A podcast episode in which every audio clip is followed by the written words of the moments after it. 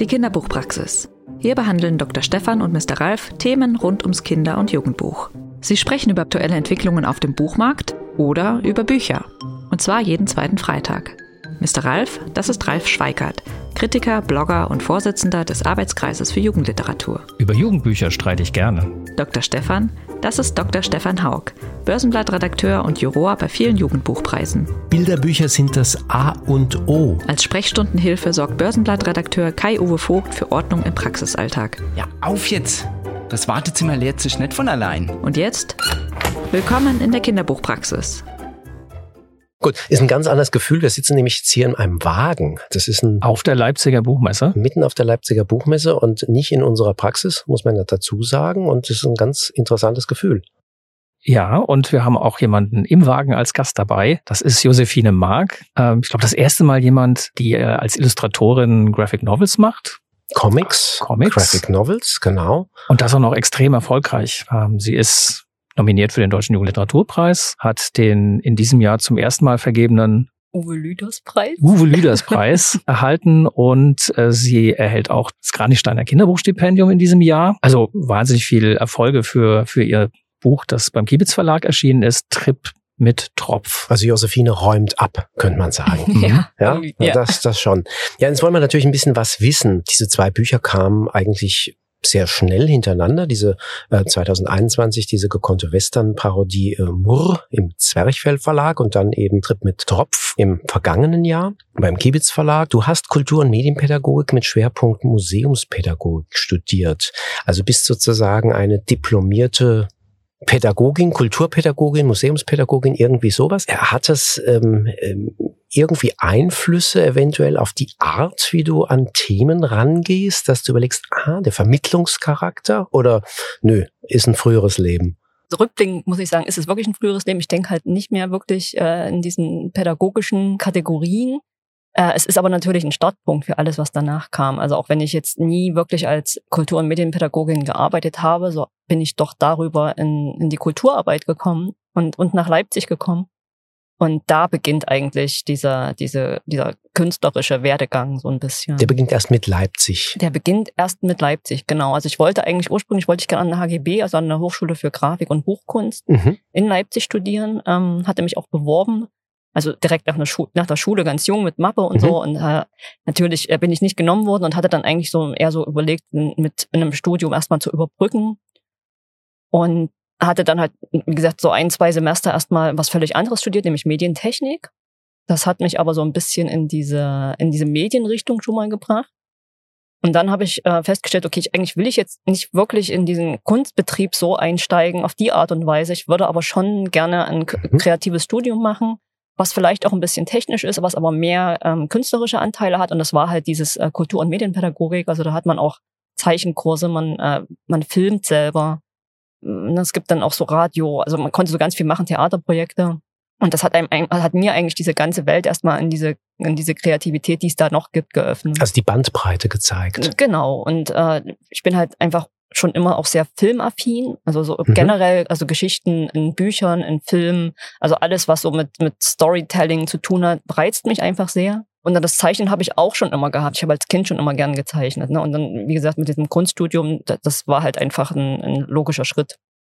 Und ähm, Dein, Und dann deine, ist es aber nochmal in Richtung Grafikdesign gegangen, weil das in der Kunst, mit der Kunsthochschule so nicht funktioniert hat. Aber auch da ja dann das klare auf das Pferd Kreativität gesetzt. Mhm, Das, das kam auch so ein bisschen nebenher. Also ich hatte durch das Studium äh, habe ich so ein, das nannte sich Verwaltungspraktikum und dann musste man auch noch ein halbes Jahr ein Praktikum an einer Kultureinrichtung machen. Und ich bin in die Moritzbastei in Leipzig gegangen. Also es ist ein, Mhm. ein äh, sehr großes, äh, eine sehr große Kultureinrichtung, die einfach eine komplette Bandbreite auch wieder bedient. Also wirklich von der Diskothek bis zur, bis zum Jazz, bis zur äh, Klassik und äh, Lesungen und so weiter. Und dort habe ich ähm, äh, also neben, neben dem Studium quasi so ein bisschen mehr Geld verdient im, in, dieser, in diesem Bereich einfach Grafik. Äh, also habe dann einfach angefangen, dort Plakate zu machen und äh, so ein bisschen Pressearbeit und bin dann ähm, dort einfach geblieben. Also die haben mich dann quasi übernommen nach dem Praktikum.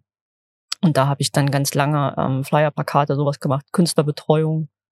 Genau. Und ähm, habe dann für, für die Diskothekenreihe All You Can Dance, das ist so mittwochs war das immer so eine Studentendiskothek, ähm, habe ich äh, für die, die da gab es immer so Plakate, wo dann quasi die DJs und das Freigetränk des, der Mhm. Woche drauf stand und das, ich dachte so, ich, ich zeichne da jetzt einfach was drauf. Das waren so ganz einfach nur A3 kopiert und dann Das, frei, das klingt gut, das Freigetränk der Woche. Ja, genau.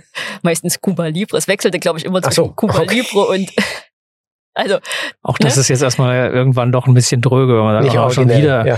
Oh, was, ist, was gibt's denn diese Woche? Ja, ah, Kuba Libre normal. Äh, Genau, Oh. und deswegen, das war halt die, Über also die Überlegung war einfach, okay, dann die Abwechslung, die hat, das ist halt nicht unbedingt das, äh, das Getränkeangebot, aber man kann ja da einfach noch was drauf machen. Und das war, ist halt das Schöne, weil die Mordspastei mir da ganz viel Freiheiten gelassen hat. Die gesagt, mach halt.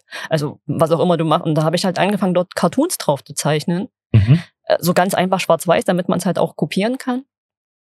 Und äh, habe halt jede Woche äh, einen Cartoon gezeichnet. Und das war diese harte Schule. Also wirklich jeden, ich, also Mittwoch um 18 Uhr mussten die Plakate hängen und meistens habe ich vorher keine Zeit gehabt, habe mich dann Mittwoch 17 Uhr hingesetzt und habe mir halt irgendwie einen Cartoon noch überlegt. Mhm. Der Druck. Der Druck, genau, Okay. der Druck. Und Horror Vakui, Angst vor Also dem war das ein, Platz, ein, was passieren. ein Bild oder war das, war das schon eine Bildgeschichte mit, mit drei Panels oder einer? genau, also Cartoon Mhm. ganz klassisch, ne? Ein, ein, ein Pointenbild Mhm. So, und das habe ich wirklich, also Jahre, da, da gab es dann die Plakate schon gar nicht mehr. Da habe ich aber das dann weiter äh, gezeichnet und auf Facebook und im Blog ist das dann immer erschienen von der Moritzbastei. Und ich Mhm. habe das dann am Ende, glaube ich, wirklich 13 Jahre Ui. durchgezogen und habe jede Woche ein Cartoon. Ich habe wirklich ein großes Archiv. Oh, Und es ist okay. erst mit Corona eingeschlafen. Also ich Ja. hab, während Corona habe ich einfach äh, fand ich es nicht so lustig. Ja. Oder ich habe dann einfach zu zu viel andere Sachen im Kopf gehabt, die einfach mir das erschwert haben, äh, äh, ne, diese Leichtigkeit in diesen Dingen zu, zu, zu machen und ähm, habe dann einfach viel zu viel immer so reflektiert, so, oh, das kannst du jetzt nicht bringen, das ist nicht lustig, den Leuten geht so schlecht und du musst doch irgendwie, ne, das, also das, das war Mhm. einfach so ein, so ein, also der Anspruch war dann einfach, äh, ist mir dann dazwischen gefunkt und dann habe ich das tatsächlich jetzt aufgehört, aber ich würde gerne wieder anfangen, aber ich bin so raus aus diesem wöchentlichen Mhm. Rhythmus. Mhm. Hat sich dann mit Corona sozusagen diese Idee für was Längeres, also Graphic Novel, äh, erst ergeben oder war das schon kurz davor? Nee, das war schon vorher. Also Mhm. ähm, die Bücher sind zwar nach Corona erschienen, das hat aber halt genau Corona war auch der Grund, dass zumindest Moore so so verzögert kam, weil das ist von 2017. Ah, okay. Genau, und deswegen sind die auch so Mhm. kurz nacheinander gekommen. Also deswegen. äh, Deswegen sieht der, der Eindruck von außen ist, die legt aber jetzt ordentliches Tempo genau, vor. das, also Jedes Jahr eine neue. Wir haben eigentlich, schon- wir warten jetzt schon, was Ja, es- 2023 es kommt. wird Mindestens zwei Bücher. das. Na, es, es ist, ich arbeite tatsächlich gerade an zwei Büchern parallel. Okay. Äh, es wird dieses Jahr noch eins erscheinen, also hoffe ich, wenn ich meine Deadlines nicht komplett reiße, aber das äh, darf ich meinem Verleger nicht. Nein, Quatsch. Ich bin auf jeden Fall, ich wird, es wird im Herbst sehr wahrscheinlich noch. Ist da ein Arbeitstitel? Äh, ja, das ist eine, ähm, das ist eine Comic-Adaption eines Kinderbuchs. Mhm. Ich denke schon, dass ich da jetzt auch schon drüber reden kann. Ist schon offiziell. Ähm, und zwar von Annette Pient äh, und Mhm. Jutta Bauer, der Bärbeiß. Und da Ah, ja. das durfte Mhm. ich jetzt quasi äh, adaptieren als, als Comic. Und ähm, Erscheint ja, dann in welchem. Verlag? Auch wieder bei Kiebitz. Auch wieder bei Kibitz? Genau, Mhm. also das äh, Das ist ja lustig, es sind ja sehr, sehr oft äh, Tiere, die da eine Rolle spielen. Also in Trip mit Tropf, oh, ich, das ist ein echt schwieriges Wort. Trip mit Tropf, da muss man echt aufpassen. Manches, Ähm, manche sagen dann Trops. Ja, also obwohl sie das, Tipps von den Tropf. Tropf vor sich sehen, ja. Nein, äh, und äh, der Werber ist es ja auch wieder, äh, der Titel verrät ja schon ein bisschen, auch ein Tier. Ist da irgendwie eine Nähe zu diesen Tierfiguren? Gibt ja Menschen oder Illustratorinnen, Illustratoren, die sich einfach in dieser Tierwelt unglaublich gut fühlen und sagen, mit denen kann ich einfach wahnsinnig viel machen. Da muss ich mich nicht, nicht in diese Menschen Umrisse und mit diesen Figuren auseinandersetzen, sondern Tiere können da einfach ganz anders äh, illustriert werden und mit ganz anderen Geschichten versehen werden. Mhm. Also das ist tatsächlich äh, zum Teil auch eine bewusste Entscheidung, dass ich, ich zeichne halt mehr Tiere, äh, weil ich sie einfach lieber zeichne. Und ich habe aber auch mehr Übungen da drin durch diese Cartoons. Es waren halt immer Tiercartoons. Das heißt, ich habe einfach 15 Jahre jetzt Vorlauf äh, mit, habe ganz viele Tiercharaktere aus, ne, die, die ich einfach sicher zeichnen kann und wo ich auch so ein Gefühl für die Mimik, für die Gestik und sowas Also habe. das fällt auf, dass Mhm. ähm, du brauchst kaum Striche, äh, um eben eine, eine Gestik oder eine Mimik darzustellen. Und da muss eigentlich, also in meinen Augen, da muss jemand sehr, sehr geübt sein, damit er mit ein paar Strichen das so hinkriegt. Mhm. Das, ähm, das kann kein Anfänger, sondern da muss einer äh, ja Mhm. lange, lange, lange dran sitzen, bis das. ja. Aber da sitzt auch jeder Strich. Also Chapeau. Dankeschön. Ja, ich vermute, das ist wirklich, das ist diese harte Schule Cartoon. Also das, da, da muss ja wirklich, da hat man ja auch nicht noch ein zweites Bild, um was zu erklären, sondern da muss sowohl die Pointe sitzen, als auch jede Bewegung, jede, jede Handbewegung, jedes Ohr muss seine richtige Position haben.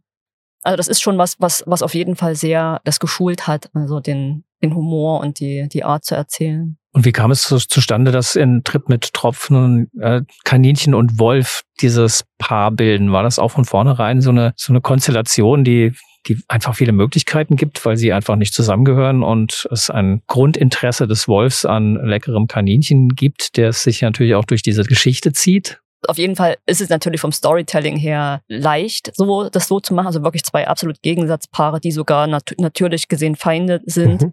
um einfach ganz viel, so ganz viel Konflikt auch reinzubringen, aber auch ganz viele Möglichkeiten, das unerwartet irgendwie aufzulösen. Weil wie soll das zusammengehen? Ne? Wie, mhm. Wieso gehen die überhaupt erstmal zusammen los? Und so. Und das, äh, und ich wusste halt nur, dass ich äh, so eine, also das Kaninchen war so ein bisschen gesetzt, weil ich eine Figur brauchte, die sehr ähm, ängstlich und schwach ist und auch so ein bisschen naja, so ein bisschen anstrengend in seiner Unfähigkeit, so und dem halt was entgegenzusetzen, was das halt auch noch eine Herausforderung für dieses kleine Tier darstellt. Das, das war dann irgendwie auch klar, dass das äh, zumindest so was ähnliches wie ein Wolf sein musste. Und ich hatte dann relativ alte äh, Illustrationen von mir gefunden. Das war tatsächlich, das war so ein Wolf mit so drei, vier Kaninchen im Wald und da, der, der Wolf schneidet halt irgendwie so Sterne aus und die, die Kaninchen kleben die irgendwo auf und so. Und da stand dann, also hatte ich dann quasi so einen kleinen Spruch drunter. Der Wolf betreibt, was niemand weiß, des Nachts im Wald den Bastelkreis. Und, und das, und das, genau, das ist halt dieser, ja. das, das hat, ich mochte die immer so gerne und habe halt mhm. irgendwie gedacht, so, das ist so eine, eine seltsame Situation und es ist so absurd und irgendwie möchte ich das irgendwie schon noch gerne mal wieder aufgreifen. Und als ich ich dann quasi wieder bei, bei, der Vorarbeit für dieses Buch da drüber gestolpert bin, dachte ich so, perfekt, dann, dann ist das mhm. jetzt so. Das fällt auch auf, dass du so einen wunderbaren Sprachwitz hast. Also ähm, schon in diesen Anfangsszenen, als dann der, der Wolf, boah, nee, was, ich und so weiter, der hat so eine, so eine Sprache und genau die richtige, Rollwehen, war das nicht Rollwehen? Rollwehen, genau. Rollwehen, Rollwehen, Rollwehen am Arsch genau. und so weiter. Und das ist so herrlich irgendwie, also, weil das ist immer so auf dem Punkt, es braucht nicht vieles, aber wie das da rauskommt und so, also dieses, dieses Minimierende, also da ist ja nicht nur, ähm, das ist ja die Kombination auch bei, bei diesen Graphic Novels, Bild und Text, aber wie das zusammenpasst und diese Sprache, die, die sucht man. Also die andere, viele andere Graphic Novels, jo, die sind so betulich und sonst was, aber hier ist so ein Drive drin, finde ich. Mhm. Ja, vielleicht, aber hängt das zusammen mit, du hast ja gesagt, Film hat dich ähm, da auch ganz am Anfang schon interessiert und ich finde, das hat teilweise auch was Filmisches. Also mhm. das hat so ein Drive, das geht so, das geht rasant, das ist nicht so, hm, sondern aber da kann man ja direkt fragen, äh, entwickelst du die Geschichte aus dem Text oder entwickelst du die Geschichte aus den Bildern und textest dann oder geht mhm. beides Hand in Hand? Wie, wie kann man sich das vorstellen? Nee, ich, also ich gehe da tatsächlich offensichtlich sehr filmisch auch ran. Also ich schreibe mir erst ein Drehbuch. Ich schreibe quasi mhm. so wie so ein oder so ein Theater. Richtiges Storyboard mit allem. Äh, so ein, also genau, also ich habe halt, das ist dann auch so, Drehbuch. sieht aus wie so ein Theater-Skript, mhm. äh, mhm. keine Ahnung, wie man es nennt, wo dann erst die Szene beschrieben wird und dann die ganzen Dialoge kommen. Und mir ist das tatsächlich auch sehr wichtig, um da nochmal reinzuhaken. Also diese Dialoge und dass das alles mhm. so verkürzt und auch so realistisch dadurch ist, ja. ist mir unheimlich wichtig. Und ich glaube, das ist vielleicht bei, bei äh, weil du jetzt meintest, es gibt auch Comics und Graphic Novels, wo das nicht so ist, die sich wahrscheinlich eher aus diesem literarischen ähm, Hintergrund mhm. bedienen. Mhm. Und das ist bei mir halt nicht. Also ich, ich sehe halt so Filme vor Augen, wenn ich meine, meine äh, Skripte schreibe. Dann, dann das läuft wirklich wie so ein Film vor mir ab. Und, und da ist es halt was, ich, ich schaue halt sehr viel und sehr gerne Filme und reagiere aber unheimlich empfindlich auf so unrealistische Dialoge. Es kann mir wirklich ein ganzes Seherlebnis verderben, wenn, mhm. wenn, wenn ich das Gefühl habe, nee, die, so redet niemand miteinander. Mhm. Niemand erklärt nochmal äh, groß und breit, was die jetzt für eine Beziehung zueinander haben, mhm. sondern man wird bei den guten Filmen wird man als äh, Zuschauer oder den guten Geschichten wird man als Zuschauer einfach reingeworfen und ist dann die ersten zehn Minuten damit beschäftigt, sich in dieser Welt zu orientieren. Und wenn wir die Figuren permanent alles erklären, also ja, das ist jetzt hier, bei uns ist das so und wir machen das so und so. Und das hat man ganz oft in, mhm. in so äh, ich sag mal so, so schlecht geschriebenen Dialogen, dass, dass auch so Kleinigkeiten, dass die Leute sich ständig mit Namen ansprechen.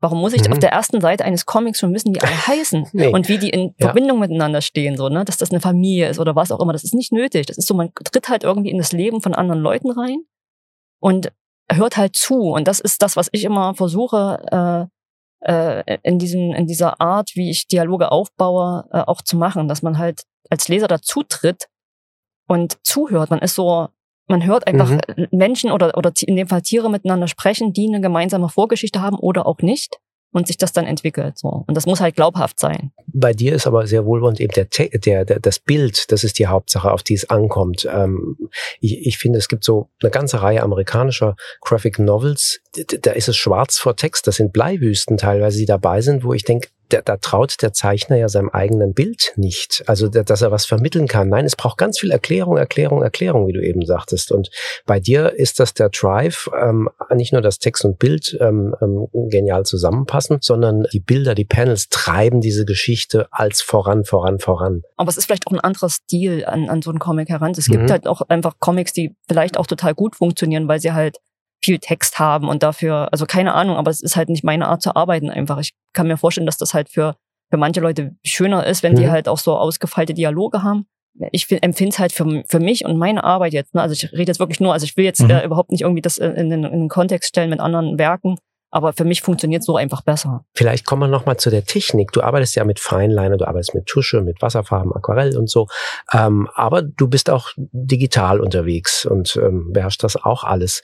Ähm, Gibt es da, äh, was weiß ich, ähm, bestimmte, also wann setzt du was ein? Wie kombinierst du? Wie sieht das dabei aus? Oder hast du eine Vorliebe lieber für das eine oder für das andere oder zu bestimmten Zeiten? Mhm. Also die, das Digitale ist tatsächlich für mich eher nur so ein äh, so ein Hilfsmittel. Also ich, ich koloriere digital, alles andere äh, mache ich tatsächlich ganz analog. Also erst mit Bleistift die ganzen Skizzen und mhm. dann mit äh, Tusche und, und äh, Feder die Konturzeichnung. Und dann äh, äh, scanne ich das ein und, und koloriere das halt digital, weil das mhm. einfach für die Weiterverarbeitung, gerade auch so in der Buchproduktion ist es viel besser so, weil man halt schneller was ändern kann, weil man genauer und präziser ähm, die, die Farben beeinflussen kann. Und was, was ich halt nicht könnte, wenn ich es jetzt zum Beispiel aquarellieren würde und dann scannen würde, dann gehen mir ganz viele Feinheiten mhm. verloren.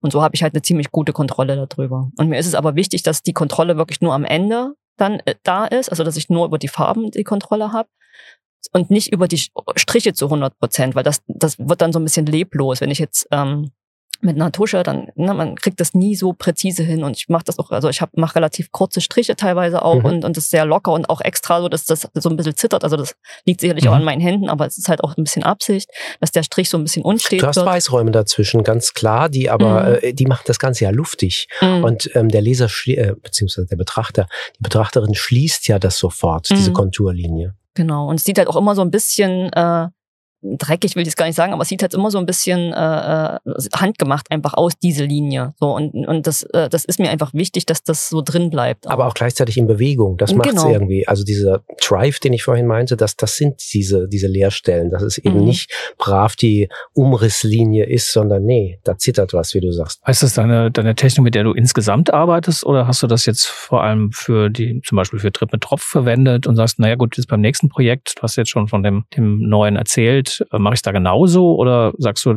die Projekte bestimmen auch so ein bisschen, wie ich das ähm, von der Technik her mache? Äh, ich muss sagen, ich arbeite sehr, sehr gerne in dieser Technik und ich glaube, ich bleibe jetzt äh, auch dabei, zumindest was die, was die Arbeit mit Feder und so weiter angeht, weil ich einfach festgestellt habe, dass da sehr viel auf dem Blatt passiert, was mich selber positiv überrascht. Also, na, dass, dass manchmal, also was, was du vorhin meintest, dass die, dass die, die Mimik und die Gestik manchmal mit einem Strich so eingefangen wird. Das ist natürlich was, das, das, äh, ich weiß, wie ich das platziere, aber am Ende der Strich passiert halt wirklich erst auf dem Blatt und das ist halt immer wieder absolut faszinierend für mich, ganz speziell beim Wolf jetzt äh, in diesem in diesem Buch, was der manchmal für Ausdrücke, Gesichtsausdrücke bekommen hat, mhm. nachdem ich quasi meine Bleistiftskizze nochmal mit einer mit einer Feder drüber bin. Das ist schon, also das, das ist so eine Magie, die will ich mir nicht nehmen lassen so durch durch den Rechner, wo ich einfach viel mehr Möglichkeiten habe. Hast du das mit, mit Feder oder Feinliner? Nee, mit Feder. Also mit Feder, Feder also richtig, also wo, wo man ja auch dann unterschiedliche Breiten genau. im Strich äh, machen kann. Ja. Toll. Was was auch noch ganz spannend ist, du hast ja jetzt du kommst ja jetzt von, von der Moritzbastei, von der Disco und dem Freigetränk auf der einen Seite und bist ja jetzt dann doch ein bisschen im Kinderbuch gelandet oder im Kinder- und Jugendbuch.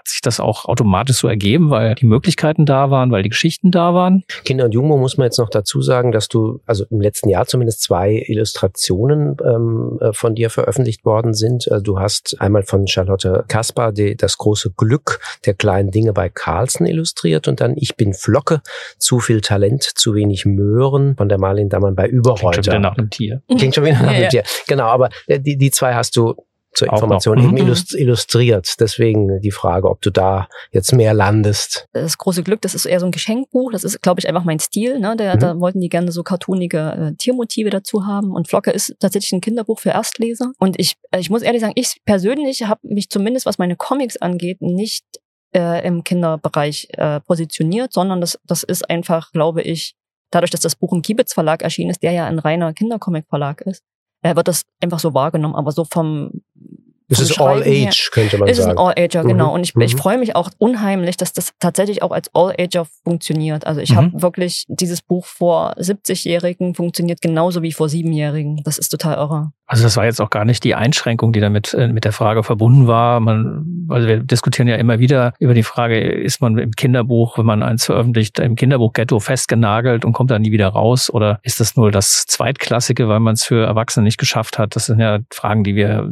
vehement äh, ablehnen und sagen, nee, Bücher sind Bücher, weil die, weil die Geschichten da sind, äh, egal wer die liest. Ähm, die finden ihre, ihre Leserinnen und Leser. Ähm, es ist ja oftmals der Verlag, der es so ein bisschen irgendwo hinbringt. Und klar, wenn man halt sagt, der Kibitz Verlag ist ein Verlag für Kindercomics, dann rutscht so ein Buch irgendwie auch automatisch in so eine Richtung und man muss dann immer aufpassen, dass dann manche nicht sehr, äh, die Augen so halb schließen und sagen, naja, wenn es an einem Kindercomic-Buch-Verlag erschienen ist, dann ist es bestimmt ein Kindercomic und ich bin kein Kind mehr, dann muss ich das nicht lesen.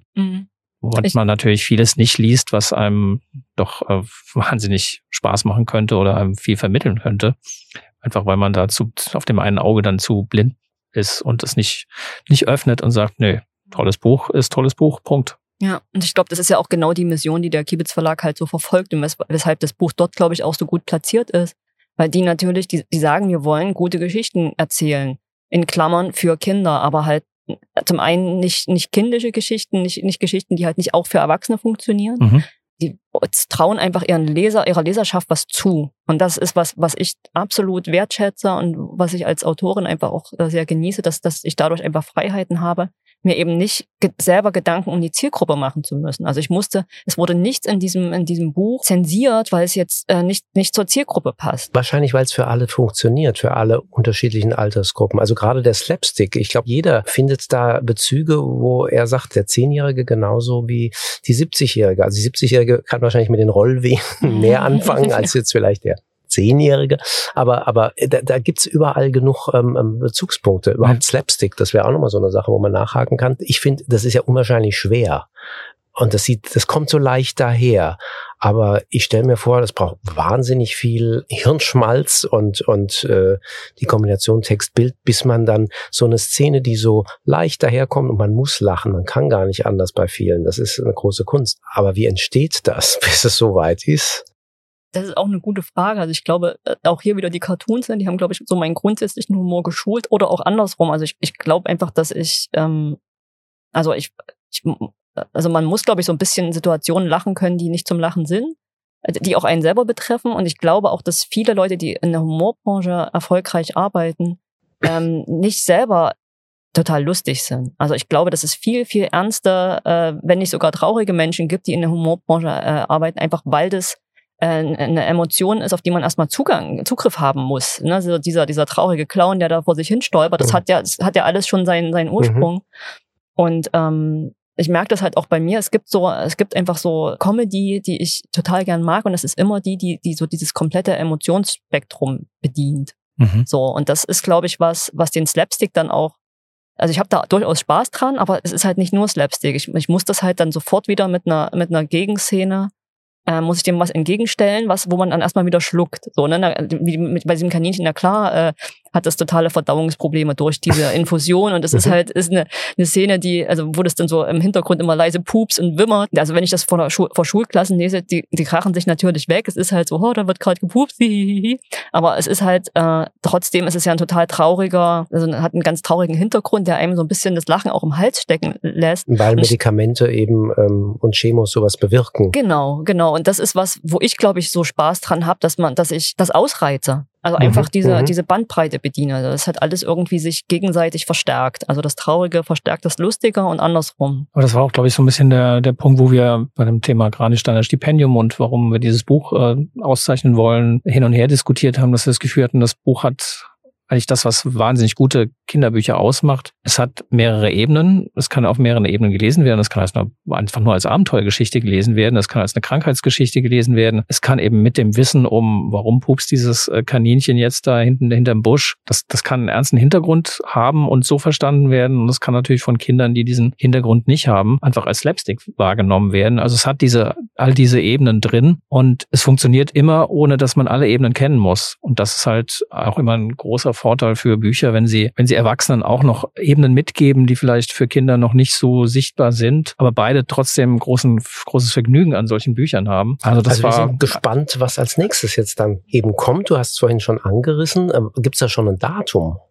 Für dein äh, nächstes Oeuvre? Äh, gibt's bestimmt. Ich habe hab nur Herbst im, im, im also Ohr. Also diesen Herbst. Mhm. Ja. Wunderbar. Ja, sind wir mal sehr gespannt. Dann sagen wir nochmal den Titel, dass man ähm, weiß, wie es heißt. Genau, also wie jetzt der finale Titel sein wird, weiß ich nicht, aber ich weiß, dass es der Bärbeiß mit irgendeiner Unterzeile dann wahrscheinlich mhm. sein wird. Genau. Und im Kibitz Verlag. Im Kibitz Verlag. Ja, dann ist die Zeit fortgeschritten. Ja, und, und wir danken dir ganz herzlich, dass du hier in diesem Podcast-Wagen zu Gast warst. Das ist ein aufregendes Erlebnis. Wir waren noch nie in einem Podcast-Wagen. Jetzt schon. Dass das überhaupt gibt, wussten wir gar nicht, bis unser Produzent, der Kai, gesagt hat, hier in Leipzig, da gibt's einen Podcast, könnt ihr das doch mal machen. Genau. Und äh, ja, was soll ich sagen? Es funktioniert, dank auch unserem Techniker, der hier da sitzt. Jetzt genau. müssen wir den Namen nochmal sagen. Andreas. Ja. Andreas, genau. Vielen Dank, Andreas. Und vielen Dank dir, dass du dir die Zeit genommen hast im Messetrubel. Und noch viel Spaß auf der Messe und ähm, noch viele ja. Entdeckungen und viele spannende Gespräche und ja. Danke. Ich danke euch, dass ich hier sein durfte und äh, diese sehr schönen Fragen beantworten. Es hat mir großen Spaß gemacht. Danke. Wenn dir diese Folge der Kinderbuchpraxis gefallen hat, dann bewerte uns auf den üblichen Podcatchern. Wir freuen uns über dein Feedback und deine Anregungen auf dem Instagram-Kanal Kinderbuchpraxis und natürlich einfach die Kinderbuchpraxis weiterempfehlen.